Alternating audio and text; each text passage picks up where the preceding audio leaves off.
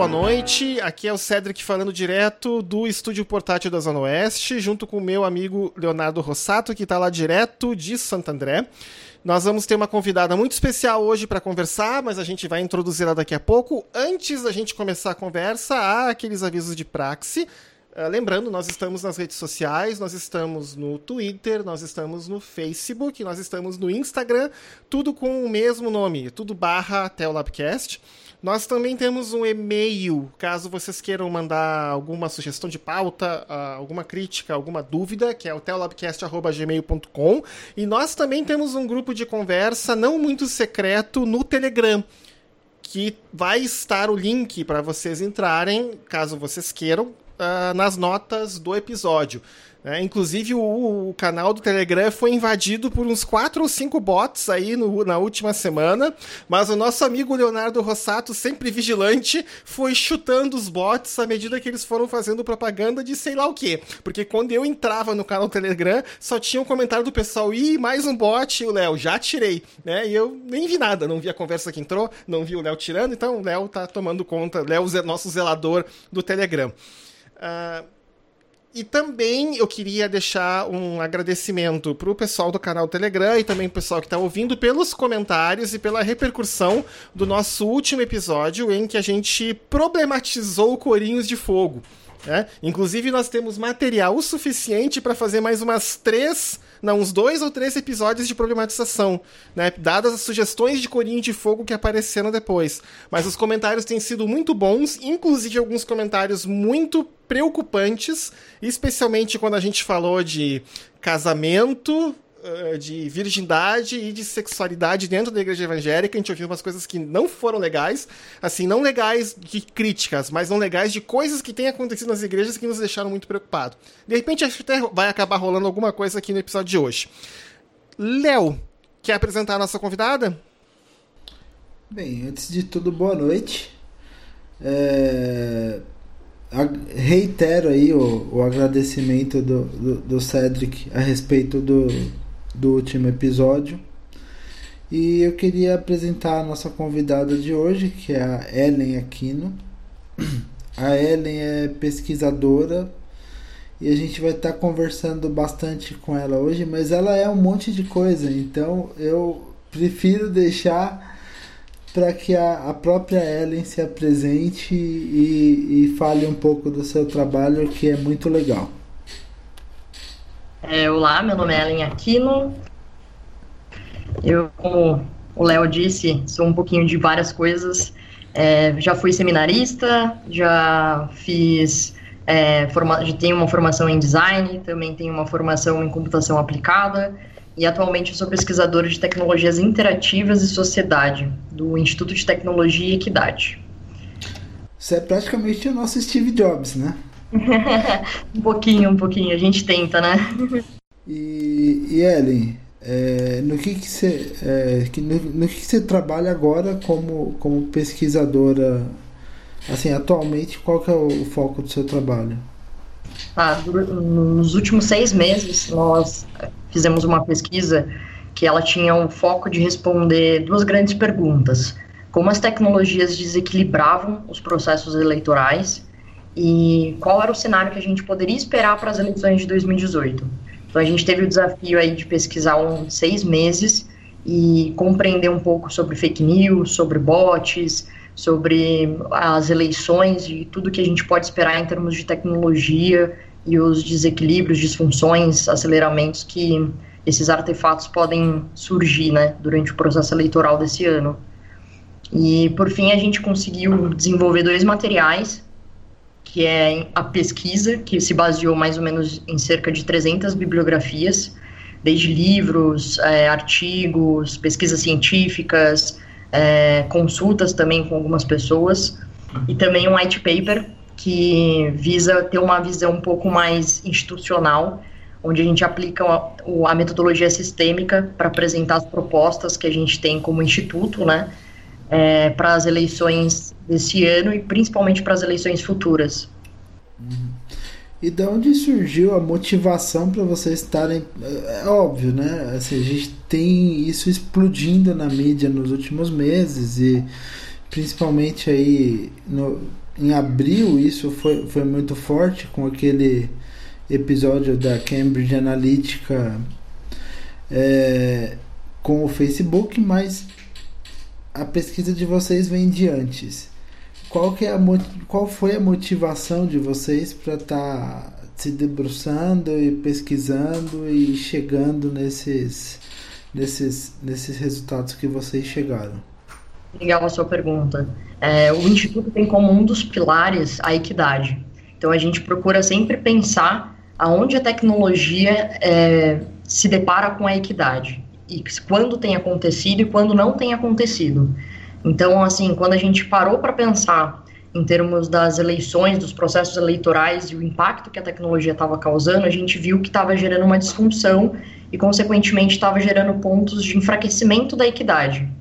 É, não só a equidade, mas a questão da ética, a questão dos valores de sociedade, uma eleição mais justa, uma eleição é, pautada realmente por, por aquelas pelo fortalecimento é, ético da justiça, e a gente viu que isso estava cada vez mais se ampliando. Era um assunto muito pertinente, era um assunto que a gente precisava ter um aprofundamento e que a gente queria muito oferecer uma visão sistêmica, que é uma visão inédita, é uma visão que quase ninguém trabalha, e a gente queria propor esse diferencial de, de oferecer realmente um olhar assim mais amplo para tentar compreender com profundidade todo esse processo desinformativo, todo esse processo dos bots, das fake news, da desinformação como um todo, né? Então essa foi a grande motivação, assim, pensar é, até que ponto a tecnologia e a equidade estavam caminhando juntas ou não, né? E, uhum. e tentar ver quais eram as disfunções ali, propor mudanças, propor é, propor coisas que sejam realmente efetivas, assim, que tra tragam mudanças e que a gente consiga ter realmente mais equidade, mais justiça em todo. Agora eu fiquei com duas curiosidades aqui. A primeira é, é uma curiosidade mais institucional. Aonde que fica o instituto de vocês e quais outros tipos de trabalho vocês desenvolvem? Pode responder essa, depois eu pergunto a outra. Beleza. É, o nosso instituto, ele, na verdade, ele não tem um local físico. É, nós temos pesquisadores aqui em São Paulo e temos também é, pesquisadores em, em Curitiba.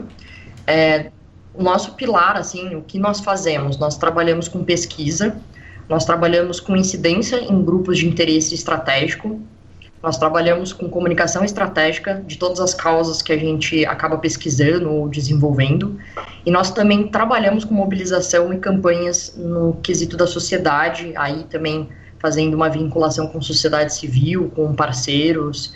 A gente tem um trabalho bem amplo, assim, né? E, e a outra pergunta que eu queria fazer é sobre a, a natureza do trabalho de vocês, no sentido de que é, você mesmo falou que é muito difícil encontrar esse tipo de trabalho sob uma perspectiva mais sistêmica. E a gente sabe, assim, como pesquisador, a gente sabe que um trabalho que busca uma perspectiva mais sistêmica é um trabalho que busca não apenas descrever o fenômeno, mas é um trabalho que busca entender as causas do fenômeno, a natureza do fenômeno e a extensão do fenômeno. E, então, e, e, e, da, e da onde vocês conseguiram é, ma, juntar material? Porque assim, esse tipo de trabalho costuma ser um trabalho de maior vulto, um tipo de trabalho um tipo de trabalho que dá mais é, dá mais trabalho né como, como que você como que vocês conseguiram aí juntar aí todo esse material porque provavelmente vocês trabalharam aí com com uma quantidade de dados muito grande, né? Exato. Gente tinha ah, o desafio, né, de primeiro criar essa base de dados. Depois a gente tinha o desafio de filtrar essa base de dados e a partir do filtro, então, gerar um documento que a gente é, achava que tinha todas as informações mais relevantes possíveis ali para entender esse contexto. Então a gente trabalhou muito com a questão bibliográfica, a gente ficou esses seis meses lendo, estudando, nos aprofundando, conhecendo, é, de tudo um pouco. A gente tem quatro dimensões na nossa pesquisa, e uma delas é comunicacional, a outra é política, a outra é na parte de tecnologia e uma é na parte legislativa. Então a gente tinha quatro desafios: conhecer essas quatro dimensões muito bem e ser capaz de poder falar sobre elas, é, tentando compreender todo esse fenômeno, tentando compreender todo esse sistema, né? E, e um outro aporte que a gente teve, a nossa metodologia é baseada em um dos autores que é a Donella, que ela trabalha pensamento sistêmico. Então a gente teve que estudar muito é, essa metodologia para poder aplicar a tudo aquilo que a gente tinha como base de dados buscado já, né? Todas as informações que a gente tinha. E aí, a partir dessa, dessas informações, é, a gente passou a desenhar um mapa. Esse mapa teve várias versões, inúmeras versões, até a gente olhar e falar assim: estamos confortáveis com o status quo que a gente desenvolveu. Então foi um processo assim de desenha, redesenha, redesenha e vai e volta e vai e volta e conversa com algumas pessoas e vê se faz sentido, vê se realmente aplica-se a realidade que a gente tem, porque a gente queria muito que ele, ele, ele fosse um mapeamento mais próximo das nossas eleições mesmo. Então a gente tinha essa dificuldade também de encontrar aquele cenário e fazer com que aquele cenário fosse real, fosse perceptível para todas as pessoas.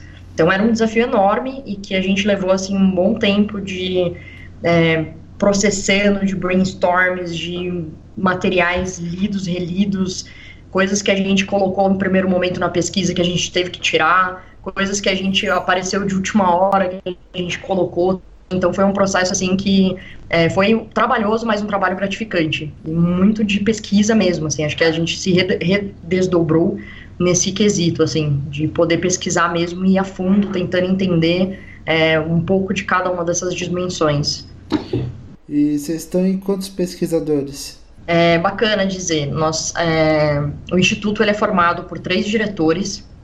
Vou mencioná-los: o Ariel Kogan, que é um argentino maravilhoso, faz parte do, da Open Knowledge Brasil. O Márcio Vasconcelos, que é administrador, é, foi também meu orientador ao longo desse, desse trabalho. Ele, ele é um uma pessoa sensacional, assim, em termos de, de orientação, de ideias, e ele é aquele, o cara da visão sistêmica, assim, ele é um, um que conhece muito bem e que deu várias aulas para a gente ao longo do, desse processo de pesquisa para a gente entender um pouco mais dessa metodologia. E nós temos o Thiago Rondon também, que ele é um empreendedor do App Cívico, que ele, eles são os três diretores. Então, assim, todas as dimensões do trabalho também teve a colaboração deles. E como pesquisadora, eu fiquei em full time, trabalhando para o Instituto em tempo integral, e eu tive ajuda e colaboração do Júnior, que é um desenvolvedor. E a gente trabalhou juntamente, né? Mas como pesquisadora mesmo, ficou eu em tempo integral, trabalhando de noite para poder sair essa pesquisa. Tá, e, e, assim, voltando um pouco, porque é, é uma curiosidade que fatalmente virá mas, assim, você acabou é, fazendo uma pesquisa com base na, no, no, que você, no que você aprendeu na sua formação em relação a dados, mas você teve um caminho um pouco ortodoxo até chegar aí. Né? Você mesmo disse que foi seminarista e depois você teve formação em design. E co como que foi esse, esse caminho até você chegar nessa pesquisa sobre fake news no contexto da eleição que a gente vai ter agora em outubro. Legal. É, eu fiz, assim, eu cresci numa família cristã, né? E sempre tive muito essa, essa aproximação com, com o estudo, com a teologia, com, enfim, com a vida cristã mesmo. Meu pai foi é, fez seminário para padre, depois acabou conhecendo a minha mãe, se tornou pastor. Então eu tenho uma família assim que ela tem uma base muito fortalecida nessa questão de estudos cristãos. E aos 15 anos eu sempre tive muita curiosidade, né, era muito envolvida na igreja. E, e, surgiu a oportunidade de eu fazer o seminário, é, bem nova, mas é, tive a oportunidade de cursar com 15 anos. Fiz ao longo de três anos, eu não cheguei a concluir, faltou o último ano, porque eu passei no vestibular na Federal de Santa Catarina, em Tecnologia da Informação e Comunicação, e acabei aceitando esse desafio. Nesse período até tinha conversado com alguns tios meus, que são pastores, E, e, eles super me incentivaram a fazer uma faculdade e depois voltar para terminar o seminário, porque eles viam que hum, o meu sonho era muito voltar é, a minha, minha vida, o meu intuito era voltar algo para a sociedade e trabalhando possivelmente em coisas que colaborassem com missões. E aí eles sempre me indicaram e falaram assim, Ellen, é, é muito melhor você ter uma segunda graduação e ir para um outro campo para você poder fortalecer e poder chegar a lugares e então poder falar é, a respeito da palavra, poder levar a questão daquilo que você aprendeu no seminário e aprendeu na sua vida, né? Então eu acabei indo fazer a faculdade. Nesse meio tempo, sempre fui uma pessoa muito criativa, adorava desenhar, adorava é, rabiscar, criar coisas. Acabei também é, aprendendo por conta própria as ferramentas de design, trabalhei em agências de publicidade. E terminando a minha formação, é, eu sempre gostei muito, apesar de estar numa área de computação aplicada, eu sempre gostei muito das questões sociais, sempre gostei muito de trabalhar a sociedade, trabalhar cultura, trabalhar a ética. E surgiu a oportunidade entre é, a vida profissional, que eu já tinha trabalhado com várias áreas de computação, surgiu a oportunidade de eu estar no instituto e casou muito o que eu tinha como ideal profissional e os pilares que o instituto acredita, né, que é lutar por essa questão da equidade, lutar para processos onde a tecnologia também trabalha os pontos de ética e sociedade.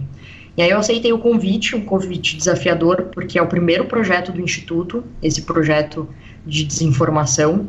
E, e aí foi um desafio, né, de aprender um pouco mais sobre legislação. Fiquei estudando sobre direito, tive que ler livros, livros a respeito do direito, da parte legislativa. Tive que ler também sobre psicologia, porque a gente entra em assuntos de psicometria, fundamentos psicológicos.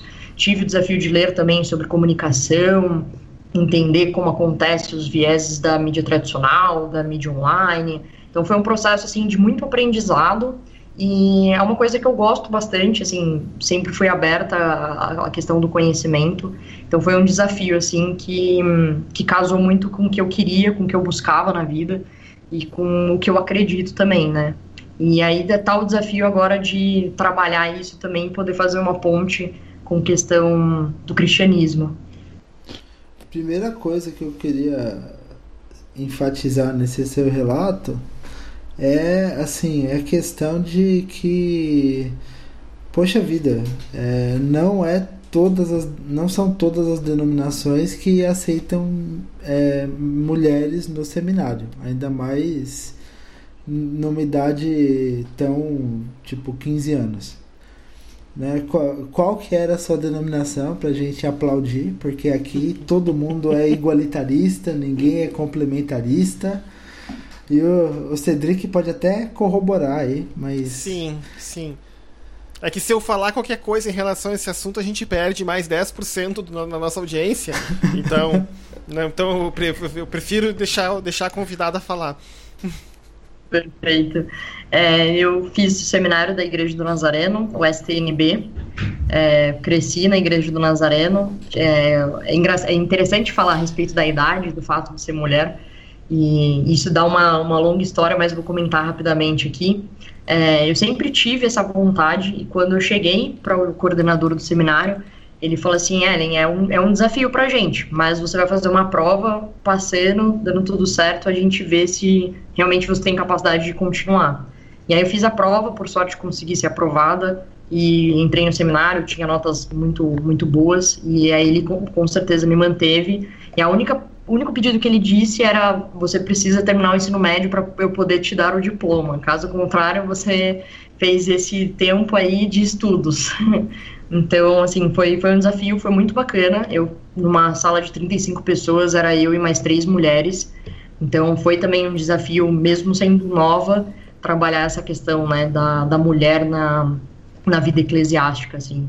Então, agradeço muito essa oportunidade que eu tive e com certeza também aplaudo junto a, ao seminário da, da Nazareno.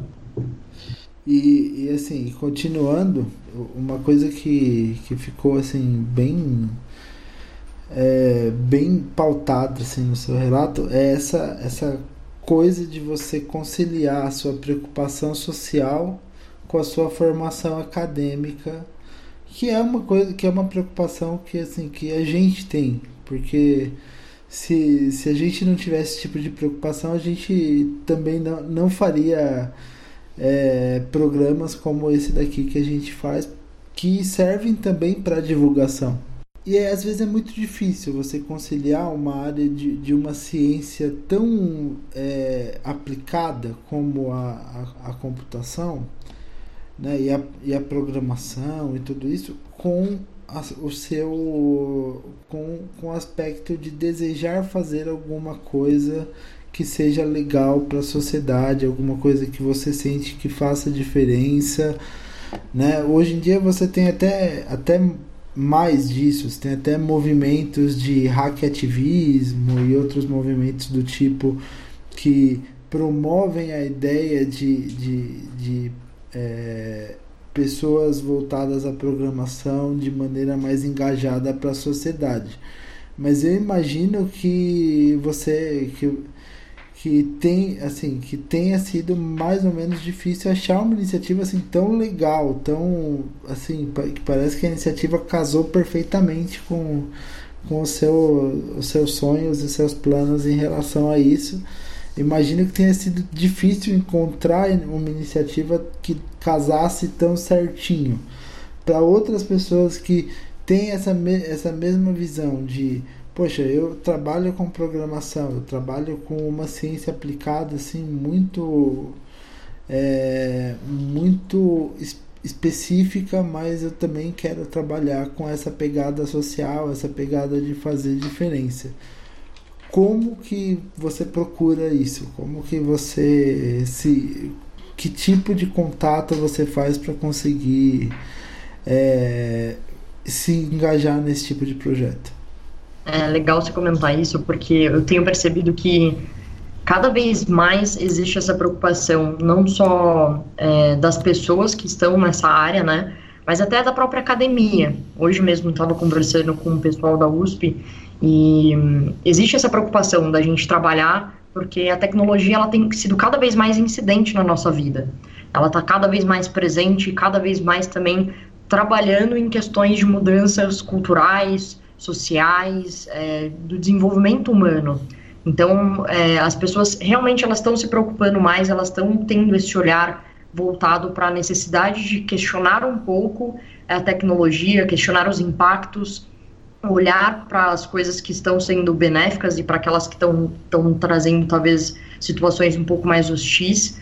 E, e é muito importante mesmo que a gente tenha essa abertura cada vez mais forte realmente são poucos os institutos, estão crescendo aos poucos, né? Tornando assim é, estruturais aos poucos. Mas eu sempre tive muito essa questão de olhar no Facebook, é, de estar em comunidades que trabalhem essa questão do social, da ética, da tecnologia. Todos os eventos que acabavam acontecendo que envolviam um pouco sobre tecnologia, eu fazia questão de participar. E aí isso eu acabei conhecendo várias pessoas, tendo um network, assim, de conhecer vários é, coletivos também que estão se formando. E sempre acaba surgindo essa questão de ter uma reunião, de da gente discutir, de fazer um brainstorm, de tentar entender, da gente falar um pouco sobre os nossos dilemas, sobre as nossas preocupações, inquietações. Então, assim, eu convido o pessoal a usar e abusar de procurar nas redes sociais, seguir no Twitter, é, porque sempre acaba tendo algum evento, sempre acaba tendo algum instituto falando, e é legal porque a maioria desses eventos são gratuitos, são abertos e tem poder de fala também, assim, é, não é só uma pessoa falando, pelo contrário, é uma rede de colaboração. Eu tenho umas perguntas, só que as minhas perguntas eu acho que são café com leite em relação aí às perguntas que o Léo fez, mas né, vamos fazer as perguntas coisas assim, né? Porque a gente tá, porque assim, não é uma pergunta minha, mas é uma coisa que eu tenho lido muito, especialmente quando a gente acompanha a Twitter esfera, que uh, as pessoas usam a boato e fake news quase como se fossem sinônimos. E aparentemente não são. Tu poderia pelo, pelo teu movimento de cabeça, sim, não são. Ó, ótimo. Tu poderia fazer para nós a distinção o que, que é boato, o que, que é fake news, porque a gente não pode tratar as duas coisas no mesmo balaio? Beleza, isso é uma pergunta sensacional, assim, eu acho que a gente precisa bem esclarecer isso. é muito pertinente. Primeira coisa é que, assim, a fake news, ela é, na tradução literal, seriam as notícias falsas, né? que esse nome ele ganhou força de, ali em 2016. Em o dicionário de Oxford deu essa palavra no ano de 2016. E ela veio do surgimento das eleições americanas, com todo aquele movimento acontecendo, mas era um termo que ele era muito pequeno para dimensionar um fenômeno que era de uma natureza muito maior. Então, assim, a gente justamente evita falar sobre fake news para descrever esse fenômeno que é muito mais amplo. E a gente usa a palavra desinformação para tentar chegar o mais próximo na descrição desse fenômeno que a gente entende como a distribuição intencional de um conteúdo inexato ou manipulado, que seria a melhor descrição desse fenômeno desinformativo, né? Mas dentro da, da desinformação, a gente tem, por exemplo, sete naturezas de conteúdos desinformativos a falsa conexão, o falso contexto, a manipulação do contexto, a sátira ou a paródia, o conteúdo fabricado, o conteúdo impostor e o conteúdo enganoso. Então você vê assim que seria muito simples a gente falar sobre fake news quando na verdade se trata de algo muito maior. E, e, é muito interessante que as pessoas entendam isso. E a partir daí a gente também tem uma outra coisinha, que é o WOX, que é o termo específico para a questão do boato, que a gente diz que ele é um ruído, é aquela questão da viralização aconteceu tão grande que às vezes uma informação que era verdade passou, passou, passou de boca a boca, boca a boca, boca a boca, foi criando ruídos ali, até que chegou uma informação de um contexto adulterado ou manipulado. E aí a gente tem, né, uma informação que era verdadeira, acabou virando um rumor e que acaba se tornando falsa e acaba sendo desinformativa. Então é bem legal a gente ter essa diferenciação clara. É assim, e no trabalho que vocês fizeram, essa pesquisa, né, que tu tá envolvida, pelo que eu entendi, dos pés à cabeça, nos últimos seis meses, né, vocês chegaram a observar se no Brasil tá se formando ou já se formou uma máquina ou uma estrutura disseminando, é, então vou usar o termo que tu está usando, que é da, da, dessas campanhas de desinformação em massa, ah, que seria algo comparável com o que aconteceu no Brexit no Reino Unido e na eleição ah, agora de dois anos, quase dois anos atrás nos Estados Unidos. Certo, legal. A gente não chegou a mapear especificamente é, esses atores, né? Mas a gente consegue perceber que sim, existe e existe uma coisinha que está sendo cada vez mais forte nesse contexto que a gente chama de estrangeirismo, que não necessariamente são fazendas ou colônias que são criadas no Brasil, mas existem fora e que podem sim impactar as nossas eleições e podem movimentar a nossa rede de internet, assim como aconteceu com a Rússia no caso das eleições americanas, né? Então, sim, existem essas colônias e elas trabalham por diversas motivações duas grandes motivações que a gente destaca na pesquisa é o lucro, a facilidade de você criar uma, um conteúdo desinformativo é muito barato, é muito fácil de se criar isso, e também a questão do poder, né? A influência de poder e poder hum, aumentar a perspectiva, gerar cada vez mais polarização, enfim. Então, assim, a gente consegue identificar que existem sim coisas acontecendo, é, árbitros mudando esse ecossistema aqui no Brasil, mas a gente também sabe da, dessa possibilidade do estrangeirismo, de interesses que vão além só da nossa nação, né?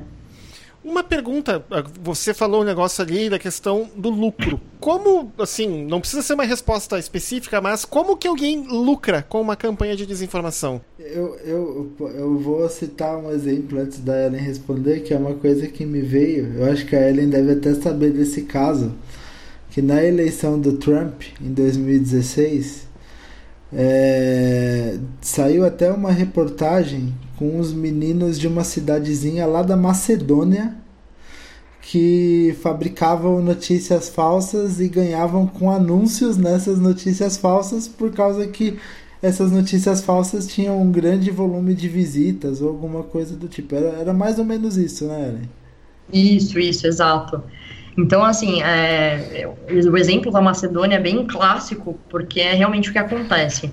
É, primeiro que assim, você pode ganhar fazendo fazendas de cliques.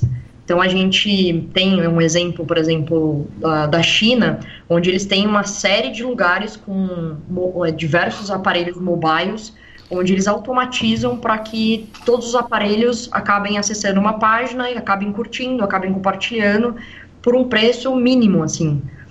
E aí você tem também aquilo que a gente chama de cyborgs, que são pessoas que elas recebem uma persona, uma identificação, uma ficha de um perfil falso, que eles têm que alimentar aquele perfil.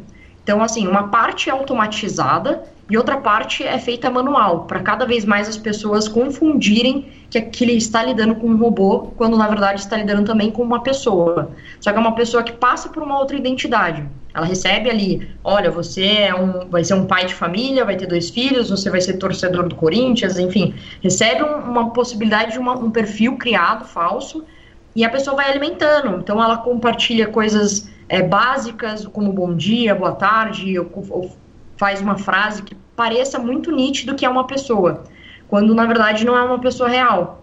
É uma pessoa que está passando ali por. É, se passando por outra, né? Então, assim, essas pessoas acabam tendo também contratos, recebendo é, salários fixos. A gente viu até no, no, próprio exemplo dos meninos da Macedônia que eles faziam isso. Então, eles recebiam uma parte do salário para justamente alimentar diversos perfis.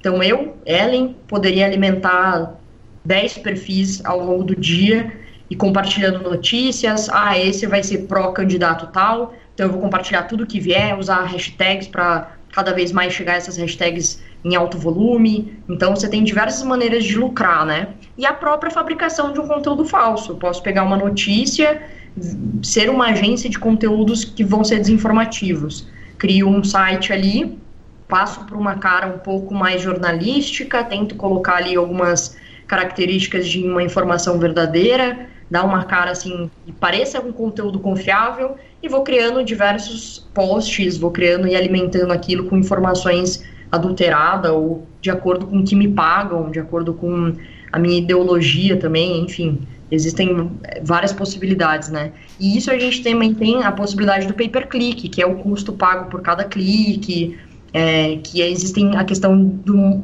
monetário, né, do valor em si só, só prosseguindo, né? Eu acho que seria legal falar. E dentro desse, desse contexto, qual, assim, pegando toda essa base de dados, qual foi, qual, qual foi o conjunto de dados que vocês pegaram e depois dessa pesquisa toda, desses seis meses pesquisando, quais foram as principais conclusões que vocês tiveram? Ah, legal. É, em primeiro lugar, a gente estruturou de é, três, três capítulos. O primeiro capítulo ele busca trabalhar a questão da desinformação.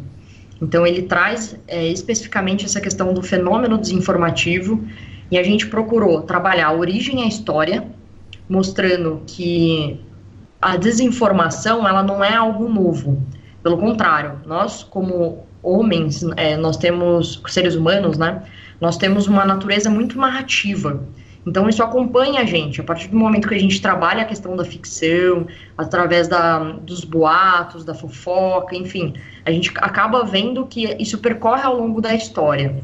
A gente tem casos assim é, clássicos, como na Grécia Antiga, que tinham os revendedores de rumores. Então eles criavam rumores para benefício próprio, para benefício da economia. Ah, vai chover hoje, mas na verdade não vai. Então, tinha impactos ali na, na própria sociedade em si que já aconteciam naquela época. Depois a gente tem um exemplo, por exemplo, da Guerra dos Mundos, onde uma rádio acabou comentando um pouco sobre a narrativa ficcional e várias pessoas tiveram aquilo como uma verdade e saíram desesperadas porque achavam que o mundo estava sendo dominado por alienígenas. Então a gente tem essa questão dos rumores, assim, também aparecendo em diversos cenários, tanto da mídia tradicional, mais para frente da mídia online. A gente passa depois, na compreensão da desinformação, a entender um pouco sobre os fundamentos psicológicos, que aqui a gente chama de psicometria. O como essas influências acabam é, acontecendo e muitas vezes a gente não percebe porque está ali na nossa natureza. É, eu acho que mais para frente é legal a gente comentar um pouco mais sobre isso. Depois a gente passa para o ecossistema tentando entender o que, que há por trás disso, como é a construção de quem cria, quem faz, quem compra, quais são as motivações. A gente tem um outro tópico que é sobre antídotos, o que, que a gente entende como principais vacinas ou ferramentas que podem vir a combater esse processo desinformativo. E, por fim, é, a gente trabalha a questão da legislação, tentando compreender como o nosso ordenamento jurídico hoje lidar com a desinformação. No capítulo 2, a gente vem falar sobre bots, e aí a gente passa também por todos esses cenários, mostrando que bots não é uma natureza técnica nova, já existe há muito tempo, desde os jogos de RPG até os chamados IRCs, aqueles chats que a gente tinha, né? E a gente passa também a mostrar isso ao longo da história, mostra que por trás dos bots existem três características: a empatia, o conhecimento e as ações comportamentais. A gente trabalha um pouco sobre infraestrutura, que aí é um pouco mais técnico, que a gente vai falar sobre arquitetura aberta, Web 1.0, Web 2.0, arquitetura BDI, aí é bem mais técnico mesmo. A gente fala um pouco também sobre os sistemas de detecção, que acaba sendo sistemas de rede, sistemas de grafos, e tenta entender também como a nossa legislação está entendendo o que é bots, o que é automação, o que são essa, os robôs hoje, né?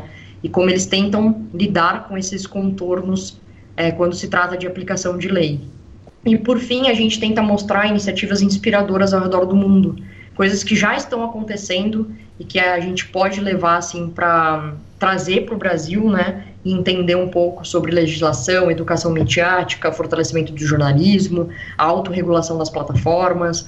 Então a gente tentou fazer esse embasamento, né, ao longo de, de tudo que a gente entendeu nesses é, meses de muitos estudos, a gente procurou estruturar dessa forma que a gente achou que era a melhor maneira de hum, falar sobre essa amplitude de assuntos mas que fosse clara, que fosse objetiva e que trouxesse um panorama bem profundo para todo mundo compreender um pouco esse cenário. É, duas coisas aí, eu acho que são destaques bem positivos que são é, que vocês pesquisaram. Uma delas que você disse que é a questão das vacinas, dos antídotos aos, a, as, as, é, aos sistemas de desinformação e a, a, outra coisa que a gente falou é a questão da, das iniciativas inspiradoras que, que vocês elencaram mundo afora.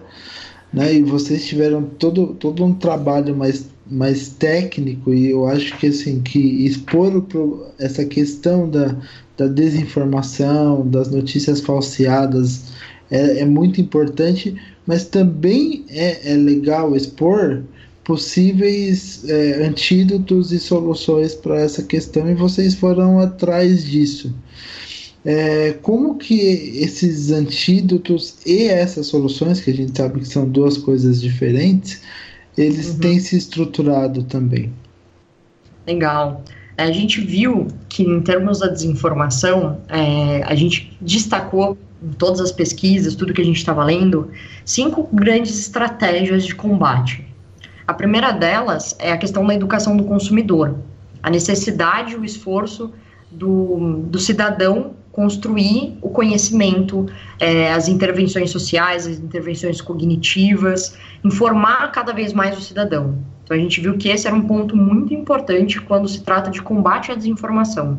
É trazer o conhecimento, trazer o entendimento do cidadão para ele conseguir identificar é, considerar uma fonte, ler mais, verificar o autor, ver se existem fontes de apoio, é, verificar, por exemplo, a data da publicação, se é uma sátira, se é uma piada, se é uma informação real, se tem algum cunho, por exemplo, de preconceito, é, consultar especialistas ou tentar acompanhar pessoas que são da área.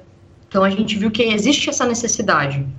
Passando disso, a gente também viu que outra grande estratégia é a alfabetização informacional e midiática e aí passa da necessidade da sociedade civil, da academia, enfim, de todas as pessoas que têm esse, esse acaba tendo esse poder na sociedade, né, de contribuir cada vez mais com uma alfabetização informacional e midiática. E aí é legal pensar que isso vem de estruturas de base. A gente viu, por exemplo, exemplos na, na Itália, onde o governo italiano está começando a trazer essa alfabetização na própria grade curricular do ensino básico. Então, as crianças começam a aprender a como pegar uma informação da mídia, do jornalismo e ver, é, tentando se debruçar cada vez mais para olhar o que, que, é a fonte, como eu delimito ali as minhas informações, o que, que eu entendo sobre cada uma das coisas, como eu olho para a televisão e entendo a informação que está sendo passada, como eu olho para a internet e também entendo essa informação midiática. Então é legal promover esse fortalecimento. A gente também vê uma estratégia, a contranarrativa da checagem de fatos, a importância que tem do fortalecimento da narração de histórias, a verificação de fatores que vão fortalecer a cultura da verdade, né? A criminalização via legislação, a importância que a gente precisa ter de iniciativas jurídicas, legislativas, do combate à desinformação e também das políticas de plataforma.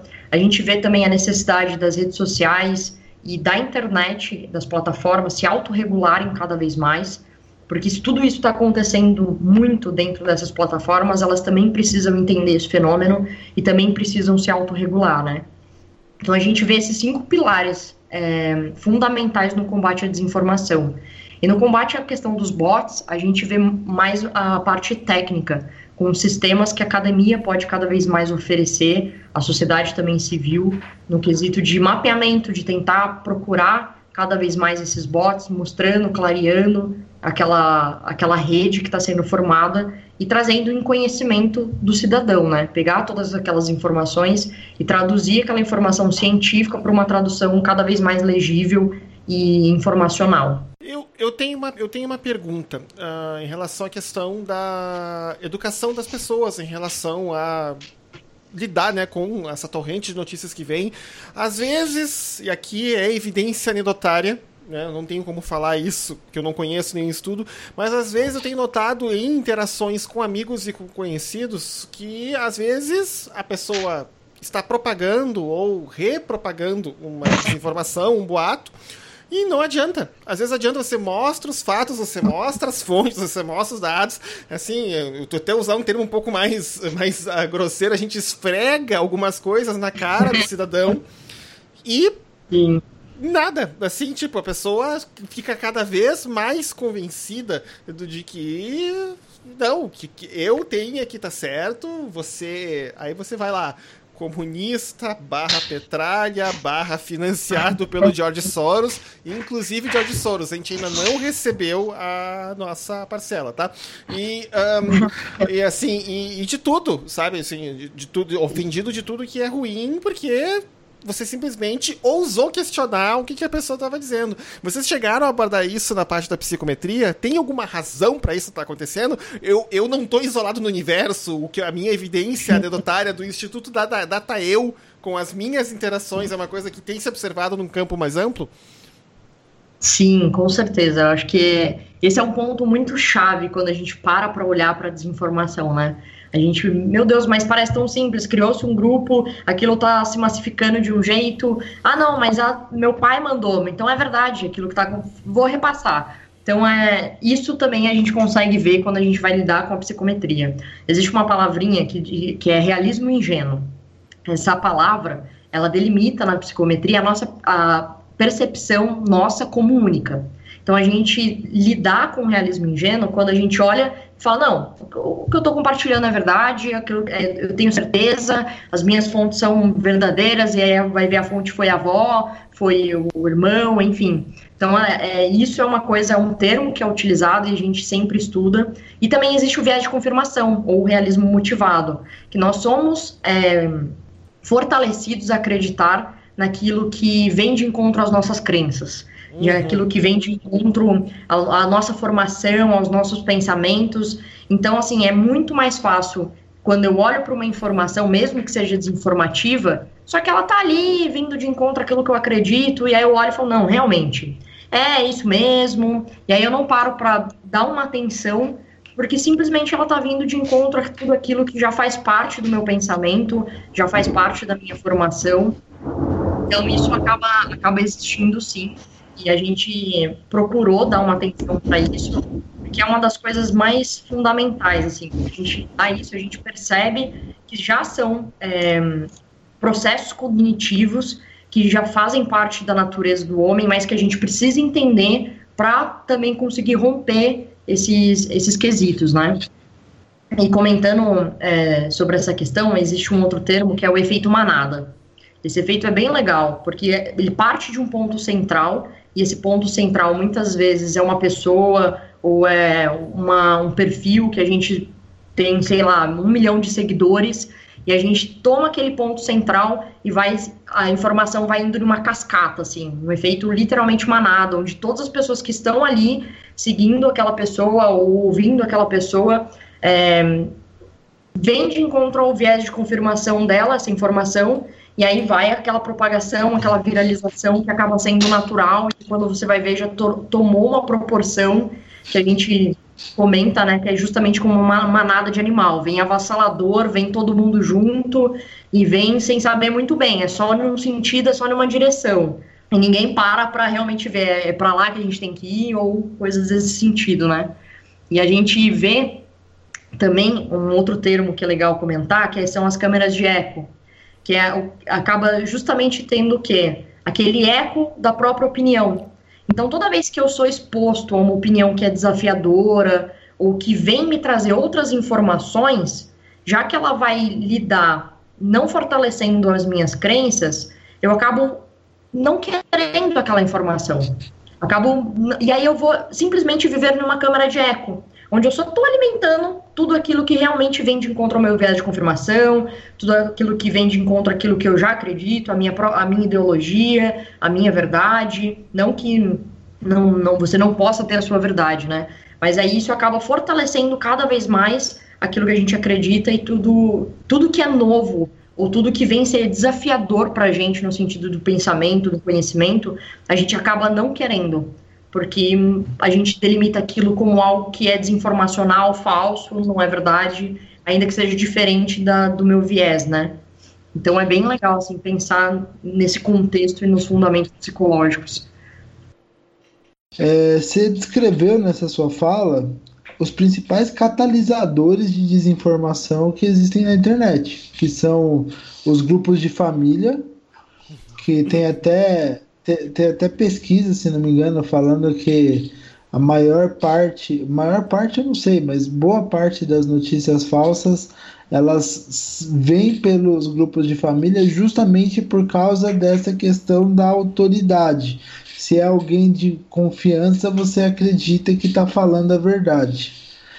E, e também uma, uma outra questão que você falou é a do, a do efeito manada e a das câmeras de eco que assim o efeito manada eh, serve para fortalecer justamente esses grupos fechados que a gente tem aí ou, ou, ou é, WhatsApp, Telegram e, e outras ferramentas aí que você tem, por exemplo, de pessoas que pensam muito igual entre si. Então, por exemplo, você vai lá é, um grupo de uma determinada candidatura com todo mundo fazendo é, comentários do mesmo viés. Daí você tem ao mesmo tempo a, a ideia do viés de confirmação, mas você também tem a câmera de eco.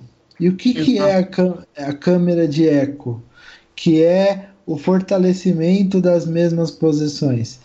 A câmera de eco, olhando por um viés sociológico, ele é, é uma maneira de fortalecer posturas fundamentalistas. E é por isso que, é, com tanta confirmação, você toma posições cada vez mais extremadas dentro de um mesmo tema e está cada vez menos disposto a ouvir a postura do outro, alternativa, ou que não o que não representa aqui, aquilo que você pensa. Então, como você está inundado de viés de confirmação, você está inundado na, é, desse efeito de câmera de eco, você passa a ter posturas cada vez mais fundamentalistas no sentido de assim, se você defendia hoje que ah, não sei. A, a, a Petrobras está dando prejuízo. Talvez fosse necessário privatizar uma ou outra parte dela. Daqui a pouco você está defendendo, não, porque não precisa ter Petrobras, tem que privatizar tudo e tem que pagar para os empresários assumirem a Petrobras, porque isso é dinheiro dos nossos impostos e nós não podemos mais gastar os nossos impostos com isso. E aí vai ficando mais e mais é, extremada a posição nesse ah. sentido, né? Então, assim, o que, o que eu queria já fazer o gancho e falar a respeito é que vocês fizeram essa pesquisa baseada e, e, e com o pensamento na eleição de 2018. E nesse sentido, o que, que vocês encontraram e, e quais as orientações que vocês dão em relação a ao evento específico da eleição de 2018 em relação à, à, desinformação, ao espalhamento de notícias falsas e tal. É, primeiro comentar sobre o catalisador da questão do grupo de famílias, né? Eu acho que é muito importante a gente sempre ter em mente de que, por exemplo, a câmera de eco acontece tanto online quanto offline. Então, assim, não é só por conta da plataforma ou por conta da tecnologia. Ela acontece nas nossas reuniões de família, ela acontece porque a gente tem essa questão de fortalecer a nossa autoestima e estar socialmente seguro. Então, qualquer situação que desvia do comum, a gente já tem um pouco de aversão risco, né? E aí acaba justamente fortalecendo aquela questão da polarização. Tem o é, fundamentos ideológicos muito fortalecidos e cada vez mais fortalecidos e alimentados. O que a gente percebe que a gente, no Brasil, nós já temos uma natureza muito polarizada. A gente vê em termos da eleição pela quantidade hiperpartidária. A gente já tem uma inúmera é, classificação de partidos, já, a gente já tem na nossa natureza é, é do processo eleitoral essa questão muito polarizada, muito dividida. Não que isso não, é, não seja bom, a polarização ela é sadia também, seria uma diversidade ampla, mas a gente precisa entender que muitas vezes elas convergem para cada vez mais é, não trabalhar em comum, e sim em polos bem opostos e tendo mais dificuldade para lidar com relação quando se trata em fortalecer a democracia. A gente vê que cada vez mais isso vai minando a democracia, ao invés de ter diálogos e fortalecimentos, né? Então, assim, a gente entende que, primeiro, a gente vai passar por esse cenário, é, onde a automação de bots, é, a questão do impulsionamento, é a primeira eleição que a gente vai ter, onde o impulsionamento ele é permitido. Então, é, é um desafio a mais em termos do TCE acompanhar, em termos da gente entender como vai acontecer isso. A gente pode esperar sim, porque eles vão usar e abusar dessa nova possibilidade. E a gente tem isso com a propaganda personalizada no Facebook, a propaganda personalizada no Instagram, onde sim vai ser microdirecionada, vai vir direcionamento para mim conforme a minha idade, conforme a minha posição social. Então é muito importante a gente tá, estar atento a isso, pra, porque quando a gente vê ali uma propaganda, um patrocínio, beleza, pode ser é, algo de um viés onde seja informacional, mas também pode ser segmentado. O mesmo político falando para um grupo de pessoas uma coisa para fortalecer aquele viés e falando para um outro grupo ou uma outra coisa com segmentações diferentes, impulsionadas e até então legais, porque a gente vai poder ter isso, né, hoje nessa, nessa próxima eleição. Então, assim, a gente tem que redobrar a nossa atenção. É, existe a necessidade de compreender também cada vez mais o papel das plataformas nesse sentido. É, a gente teve numa reunião recente sobre engajamento cívico, onde a gente ouviu do Facebook e do Twitter o que, que eles estão propondo e o que eles têm para nos oferecer nessas próximas eleições. Até está um pouco documentado na nossa pesquisa, onde sim já existe um mapeamento em, onde vai ser possível ver que aquela propaganda que foi impulsionada, qual foi o custo aproximado do impulsionamento, se ela foi paga ou não, quem pagou. Então a gente vai ter uma classificação mais transparente. É, é necessário também que a plataforma entenda que isso agora faz parte das políticas públicas, ela está influenciando a sociedade, precisa cada vez mais sair em comum acordo para oferecer sim transparência. A gente tem que tomar muito cuidado com a questão da utilização de dados pessoais. É importante pensar que quando eu estou dentro de uma plataforma, eu assino contratos de termos de uso. Então, eu estou ali criando uma responsabilidade contratual. Então, nós, como cidadãos, precisamos também entender isso e perceber que ali existe uma responsabilidade, primeiro, civil, e uma responsabilidade também por parte da plataforma. E a gente precisa entender que, talvez, pela primeira vez nas nossas eleições, a gente vai ter que ter uma atenção para isso também. Então, assim, é, a gente vê cada vez mais a natureza da, da tecnologia influenciando, sim, o processo eleitoral e a necessidade de compreender todo esse ecossistema. Quando a gente fala sobre propostas, aí eu venho trazendo um pouco mais da questão pessoal do Instituto, né? A gente propõe é, que seja levantado um debate, por exemplo, a respeito do dinheiro, a respeito do fundo partidário, a respeito dessa, do desequilíbrio que já acontece quando se trata de financiamento. Que esse equilíbrio vai ser transposto também para a questão da, do impulsionamento. Quem tiver mais vai gastar mais, quem tiver menos vai gastar menos. Isso pode sim causar um desequilíbrio quando se trata de hum, desinformação, né? Assim como a gente também vê a necessidade é, do TCE, do, do ordenamento jurídico, delimitar melhor as questões legislativas. Porque a gente não tem uma lei onde se fala sobre desinformação, a gente tem ali contornos jurídicos que vão falar sobre o crime de honra, o crime é, de difamação, calúnia, a gente fala também sobre essa questão da falsidade ideológica, a possibilidade de perfis falsos, né, nesse sentido. Quando vai falar sobre bots, a gente fala sobre pseudo-anonimato, então tem contornos jurídicos, mas nada delimitando realmente a questão de automação. Então a gente vê como proposta e necessidade que o TCE, o ordenamento jurídico, delimite isso claro para as próximas eleições. Porque a gente não tem essa noção. O que, que é impulsionamento para eles? É algo muito amplo, é algo muito variável. A gente precisa falar sobre dados, então precisa sim é, ver essa questão do fortalecimento da lei. A gente tem uma vitória com o Marco Civil, mas ainda existem coisas que o Marco Civil não não não não está abrangendo em um todo. E a gente precisa ter cada vez mais esse conhecimento técnico para delimitar coisas que possam impactar na sociedade como um todo. Né? E aqui eu deixo alguns exemplos, mas são inúmeras possibilidades e atenções que a gente tem e recomendações também quando se trata de olhar para o processo eleitoral brasileiro e o que, a gente já vê e o que a gente já... Uma pergunta para você, Ellen. Seguinte, um, o episódio recente do Facebook né, de modo sem ter sido provocado pela justiça e sem ter sido alvo de campanha massiva de, de petições, etc., né, tirou do ar aí uma série de perfis e de pessoas e de páginas ligadas de um modo ou de outro ao Movimento Brasil Livre, dizendo que eles estavam atuando de forma coordenada, visando aí as próximas eleições. Né? Do meu ponto Exato. de vista, eu achei, eu fiquei muito surpreso com a atitude do Facebook, porque eles têm uma, uma tendência de não obedecer nenhuma ordem judicial no Brasil.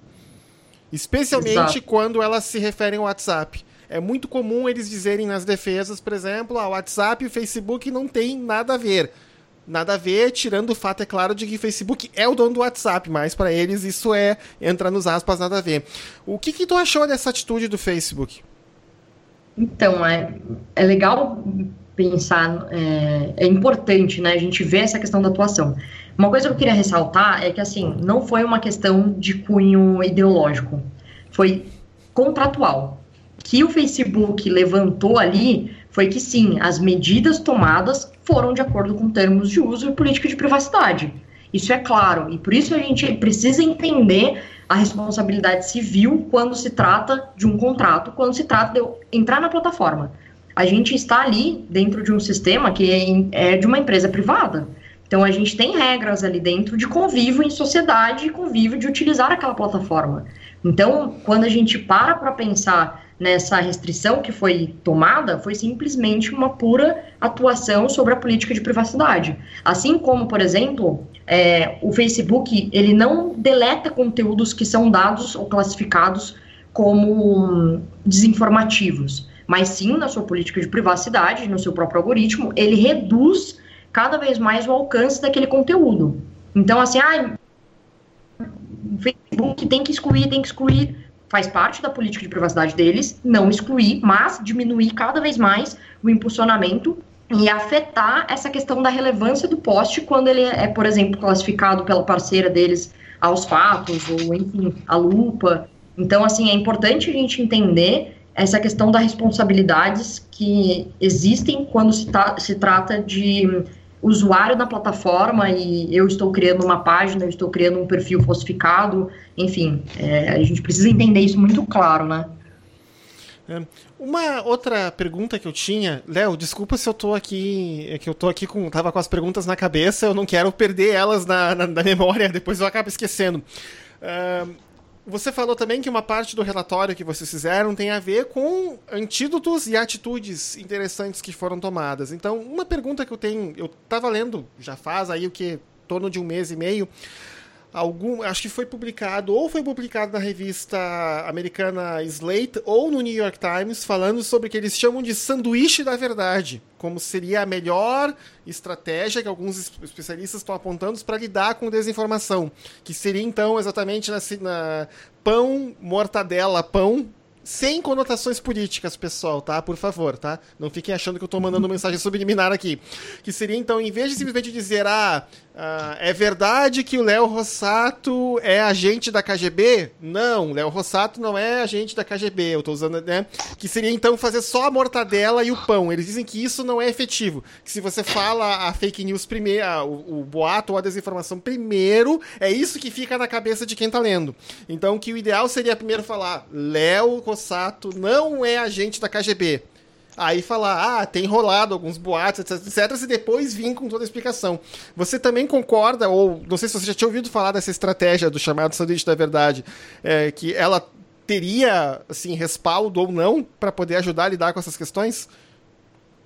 Então, é, eu ouvi muito pouco. Falar para você que não cheguei a ler muito sobre, né? Uhum. Mas a gente vê, assim, é, a importância da gente lidar com os fatos. Primeiro, a gente tem que entender também que a verdade é uma coisa muito é, subjetiva, né? Quem é o dono da verdade, ou até que ponto existe a verdade, ou, enfim, é uma questão filosófica, sociológica e muito ampla.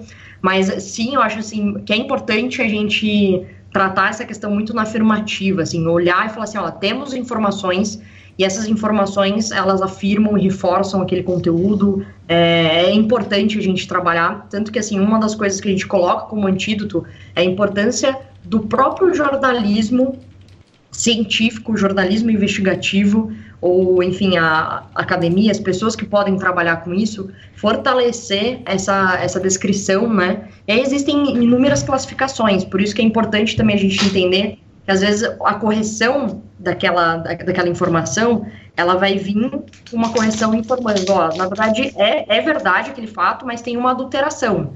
Não, é totalmente mentira aquele fato, comprovadamente por, por trás disso, daquilo, daquilo outro. Então é muito importante também que exista da parte das pessoas que fazem essa checagem de fato, protocolos onde não vai ter viés de ideologia, não vai ter viés de conotação de direcionamento, né? Tratando aquela informação ali o mais natural e puro possível, assim. Mas eu ouvi muito pouco sobre o sanduíche da verdade, não sei se posso delimitar, assim, se digo 100% que podemos fazer isso ou não. Ficaria aqui na minha, na minha perspectiva de ainda conhecer um pouco mais. Então tá. E uma outra pergunta, acho que daí também, eu acho que daí eu vou acabar esgotando as minhas perguntas com essa última. Uh, nas última, na última semana ou semana e meia, o WhatsApp anunciou que estava por causa de uma onda de linchamentos na Índia, eles especialmente motivados por disseminações em massa de boatos e notícias falsas via WhatsApp, que eles estavam mudando algumas coisas no programa na Índia. Por exemplo, uma das coisas que eles mudaram é que você não pode mais pegar uma mensagem e encaminhar ela para outras pessoas mais de cinco vezes na quinta encaminhamento, você não consegue mais passar para frente. Aí a minha pergunta, ok, até pode fazer algum sentido, mas eu gostaria, uma vez que estamos aqui com uma especialista na nossa frente, eh, isso tem tem uma é possível que isso vá servir como ajuda para diminuir ou mitigar esse caso lá? Beleza.